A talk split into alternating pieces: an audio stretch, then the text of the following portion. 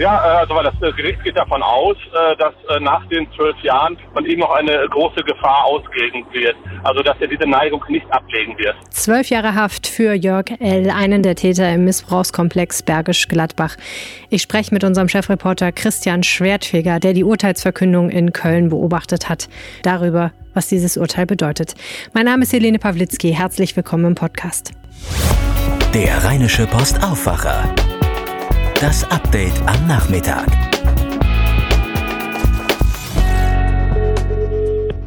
Hi. Hallo Christian, wo erreiche ich dich? So, ich bin gerade auf dem Rückweg äh, vom Prozess auf der Autobahn auf der A57 zurück in die Redaktion. Alles klar. Der Prozess, den hast du ja auch verfolgt, ähm, ist eine lange Geschichte. Ähm, das ist einer dieser Fälle, der ja komplett die Grenzen der Vorstellungskraft sprengt, muss man sagen. Ein Mann missbraucht seine Tochter schon als Baby, als Kleinkind unendlich viele Male und er filmt und fotografiert dabei seine Taten. Ich habe immer das Gefühl, man möchte eigentlich am liebsten wegsehen, aber das geht natürlich nicht, denn wenn man sich überlegt, was da aufgedeckt wurde, dieser Missbrauchskomplex Bergisch Gladbach, der beweist ja einfach, dass Vergewaltigung und sexuelle Misshandlung von Kindern einfach in unserer Gesellschaft vorkommen und zwar offensichtlich viel öfter, als wir uns das alle eingestehen wollen. Und die Täter sind irgendwie mitten unter uns, wie zum Beispiel jetzt auch Jörg L., der jetzt verurteilt worden ist, 43 Jahre alt, Koch und Hotelfachmann. Und jetzt schließt die Gesellschaft ihn ja aus. Das Urteil heute in Köln, er muss für zwölf Jahre in Haft und anschließend in Sicherungsverwahrung. Wie hat denn das Gericht dieses Urteil begründet? Also es hat absolut äh, die Schwere der Schuld äh, bei ihm festgestellt. Er hat ähm, mindestens in 60 Fällen äh, seine eigene äh, Tochter, teilweise im Schnulleralter, ne, mit Schnuller im Mund, äh, schwer missbraucht. Er hat die Taten gefilmt, äh, wie du schon angesprochen hattest. Er hat sie geteilt in Chats. Er hat mit anderen in Chats äh, sich verabredet. Er hat äh, konkret auch einen weiteren Mittäter äh, auch getroffen äh, mit seiner Tochter und der Mittäter hatte auch seine Tochter dabei in einem Schwimmbad. Also da tun sich wirklich menschliche Abgründe auf ähm, und der Richter äh, fragte ihn auch, was hat sie da eigentlich geritten? Und hatte Jörg L. darauf eine Antwort?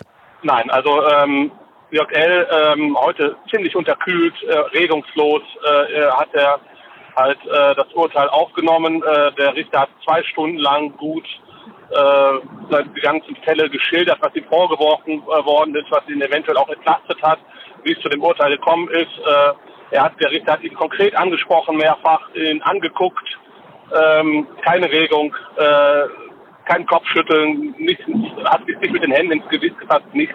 Er, saß einfach nur dort und hat einfach zugehört. Wir sehen ja, wenn wir nicht als Prozessbeobachter selber da sind, so wie du, immer nur Bilder von Jörg L., wie er sich hinter einem Aktenordner versteckt, sein Gesicht. Ähm, man sieht vielleicht so ein bisschen seine Statur, aber man kriegt eigentlich keinen Eindruck. Was ist das für ein Mensch? Was war so dein Eindruck? Äh, wie sitzt der so da und was ist das für eine physische Präsenz? Also äh, eigentlich, äh, er ist wirklich ein ziemlich gedrungener Typ eigentlich. Äh, äh, er hat äh, eine Glatze, äh, die Haare also auch an den Seiten abrasiert. Ähm, ja, ähm, er ist ziemlich blass. Schließt wahrscheinlich auch, äh, dass er auch daran, dass er auch schon ziemlich lange in Untersuchungshaft sitzt. Ähm, ja, regungslos. Also es ist ein Typ, also der würde nicht auffallen, wenn der in den Raum kommt, sage ich einfach mal so. Sehr hm. unscheinbare Persönlichkeit. Er hat ja nicht bestritten, dass er diese Missbrauchstaten begangen hat. Er hat nur, glaube ich, den Zeitraum bestritten. Er hat gesagt, das hat später angefangen, als die Anklageschrift das sagt. Stimmt das? Äh, genau, also äh, so, das Gericht konnte auch nicht genau äh, sagen, wann der Missbrauch begonnen hat bei ihm. Ähm, das konnte man ihm tatsächlich nicht äh, nachweisen. Äh, trotzdem äh, hat er über einen Zeitraum von gut zwei Jahren stattgefunden. Jetzt kommt Jörg L. nach dieser Haftstrafe von zwölf Jahren noch in Sicherungsverwahrung. Was bedeutet das? Ja, äh, also das äh, Gericht geht davon aus, äh, dass nach den zwölf Jahren für ihn dann auch noch trotz Therapien, die er ja schon bekommen wird im, ich sage jetzt mal in Anführungsstrichen normalen Gefängnis, von ihm noch eine große Gefahr ausgehen wird. Also dass er diese Neigung nicht ablegen wird. Dass das viele, viele, viele Jahre dauern wird, wenn es überhaupt möglich ist. Und aus diesem Grund äh, haben die halt eine Sicherheitsverwahrung äh, beschlossen. Also mit anderen Worten, das Gericht geht davon aus, dass er weiterhin eine Gefahr sein wird, auch nachdem er seine Strafe verbüßt hat für die Allgemeinheit. Mhm. Jörg L. gilt ja als der Haupttäter in diesem Missbrauchskomplex Bergisch Gladbach, aber die Ermittlungen sind ja noch nicht vorbei, ne? Ähm, ja, als Haupttäter äh, ist so eine Sache. Ähm, er gilt, äh, sagen wir, der Richter sagte, er äh, gilt als Schlüssel. Also mhm. ähm, durch ihn ist erst alles aufgeflogen. Ne? Er war halt der Erste, der entlarvt worden ist, äh, bei dem die Hausdurchsuchungen stattgefunden haben. Da, äh, durch diese Durchsuchungen sind sie erst auf die anderen Täter überhaupt gekommen. Es gibt Täter, die viel mehr äh, üb noch üblere Sachen, obwohl ich mir jetzt gar nicht vorstellen kann, was noch übler ist, was er gemacht hat, oder was noch übler sein kann, was er gemacht, schon gemacht hat, äh, gibt. Also äh, da kommt noch einiges auf uns zu, glaube ich, also an die Öffentlichkeit in den nächsten Wochen und Monaten. Gegen 80 weitere Personen äh, wird auch noch weiter ermittelt in dem Fall. Ähm, sie werden als Beschuldigte geführt und das in allen Bundesländern. Also in 16 Ländern äh, wird in diesem Fall ermittelt. Also das ist schon heftig und äh, auch bundesweit, glaube ich, einzigartig. Das Ganze hat hier in Nordrhein-Westfalen ja auch eine politische Dimension. Innenminister Herbert Reul von der CDU, der hat Kindesmissbrauch und Kinderpornografie schon nach dem Fall von Lüchte, der ja vor einigen Jahren äh, großes Aufsehen erregt hat, den Kampf angesagt. Was ist dein Gefühl? Reicht das, was da aktuell getan wird auf Ermittlungsebene oder bräuchte es eigentlich noch mehr Ressourcen?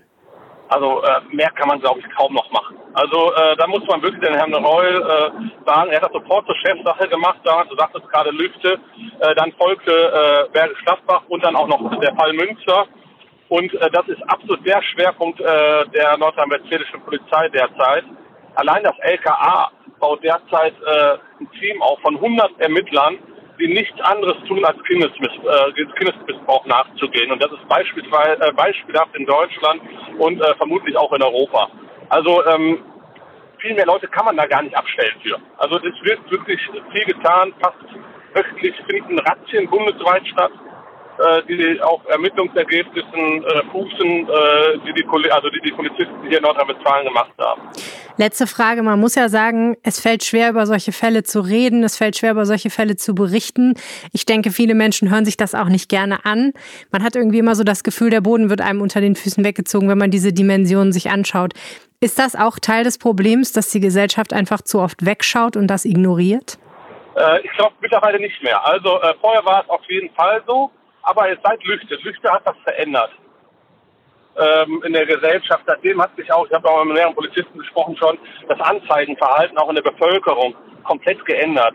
Darum gibt es auch mehr Verfahren. Also die Leute gehen auch viel offensiver mit dem Thema um. Die gehen zur Polizei, wenn die merken, beim Nachbarn, ich sage jetzt mal ganz einfach, oder beim Nachbarn äh, haben sie ein doofes Gefühl. Da stimmt irgendwas nicht. Was sie vielleicht früher nicht gemacht hätten. Jetzt gehen sie zur Polizei und sagen, da mal bitte nach. Dieses Weggucken, wie es vielleicht auch vor fünf bis zehn Jahren der Fall war, das äh, gibt es sicherlich nicht mehr. Vielen herzlichen Dank, Christian Schwertfeger und gute Fahrt. Ne? Ja, danke schön. Dieser Podcast ist möglich, weil viele von euch uns mit einem RP Plus Abo unterstützen. Und dafür möchte ich euch ganz, ganz herzlich danken. Mit eurem Abo unterstützt ihr unsere Recherchearbeit und macht RP Plus möglich, also alle Artikel auf RP Online und eben auch solche Dinge wie den Aufwacher Podcast. Wer auch mal ausprobieren möchte, wie sich das anfühlt, der kann vorbeischauen auf rp-online.de slash abo-aufwacher. Und jetzt mehr News aus der Region. Der Skandal um rechtsradikale Tendenzen bei den nordrhein-westfälischen Sicherheitsbehörden weitet sich aus. Inzwischen seien 37 weitere Hinweise aus den Reihen der Polizei eingegangen, sagte NRW-Innenminister Herbert Reul von der CDU am Dienstag in Düsseldorf. Diese müssten nun geprüft werden. Heute hatte Bundesinnenminister Horst Seehofer von der CSU einen bundesweiten Lagebericht zu Rechtsextremismus in den Sicherheitsbehörden vorgestellt. Reul sagte, dieser sei für NRW nicht mehr aktuell, da er nur Zahlen bis zum 31. März enthalte. Damals habe NRW rund 45 Verdachtsfälle nach Berlin gemeldet. Inzwischen seien es schon 104 plus jetzt die 37 neuen Hinweise. Nächste Woche beginnt ein NRW-Sonderbeauftragter gegen Rechtsextremismus bei der Polizei seine Arbeit. Sowohl Reul als auch Seehofer wollen allerdings nicht, wie vielerseits gefordert, eine unabhängige Studie zu Rechtsradikalismus bei der Polizei. Das Länderspiel der deutschen Fußballnationalmannschaft gegen die Türkei am Mittwoch in Köln kann nur vor maximal 300 Zuschauern stattfinden. Das teilte die Stadt am Dienstag mit. Der Corona-Grenzwert in Köln lag am Dienstag nach Angaben des Landeszentrums Gesundheit Nordrhein-Westfalen bei 38,6 und damit über der Grenze von 35. Der Deutsche Fußballbund hatte 9200 Stadionbesucher angestrebt und wollte Freikarten verteilen. In Düsseldorf wird am Donnerstag die Umweltspur an der Werstener Straße außer Kraft gesetzt. Beide Fahrspuren können dann für den Autoverkehr genutzt werden. Hintergrund ist der für diesen Tag angekündigte ganztägige Warnstreik, der auch Busse und Bahnen der Rheinbahn betrifft. Verdi bestreikt den gesamten Nahverkehr in NRW. Busse und U- oder Straßenbahnen fahren nicht, nur Regionalzüge und S-Bahnen. Wenn sich mehr Menschen als zuletzt gegen Grippe impfen lassen, dann kann das nach Ansicht von NRW-Gesundheitsminister Karl-Josef Laumann von der CDU auch beim Kampf gegen das Coronavirus helfen. Besonders wichtig sei das für Risikogruppen wie Ältere und Kranke, betonte der Minister. In Nordrhein-Westfalen ließ sich 2019 etwa jeder achte gesetzlich Versicherte gegen Grippe impfen. Das sind zwei Millionen Impfungen. Das Ziel für 2020 laut Laumann acht bis zehn Millionen Menschen, rund die Hälfte der Einwohner Nordrhein-Westfalens.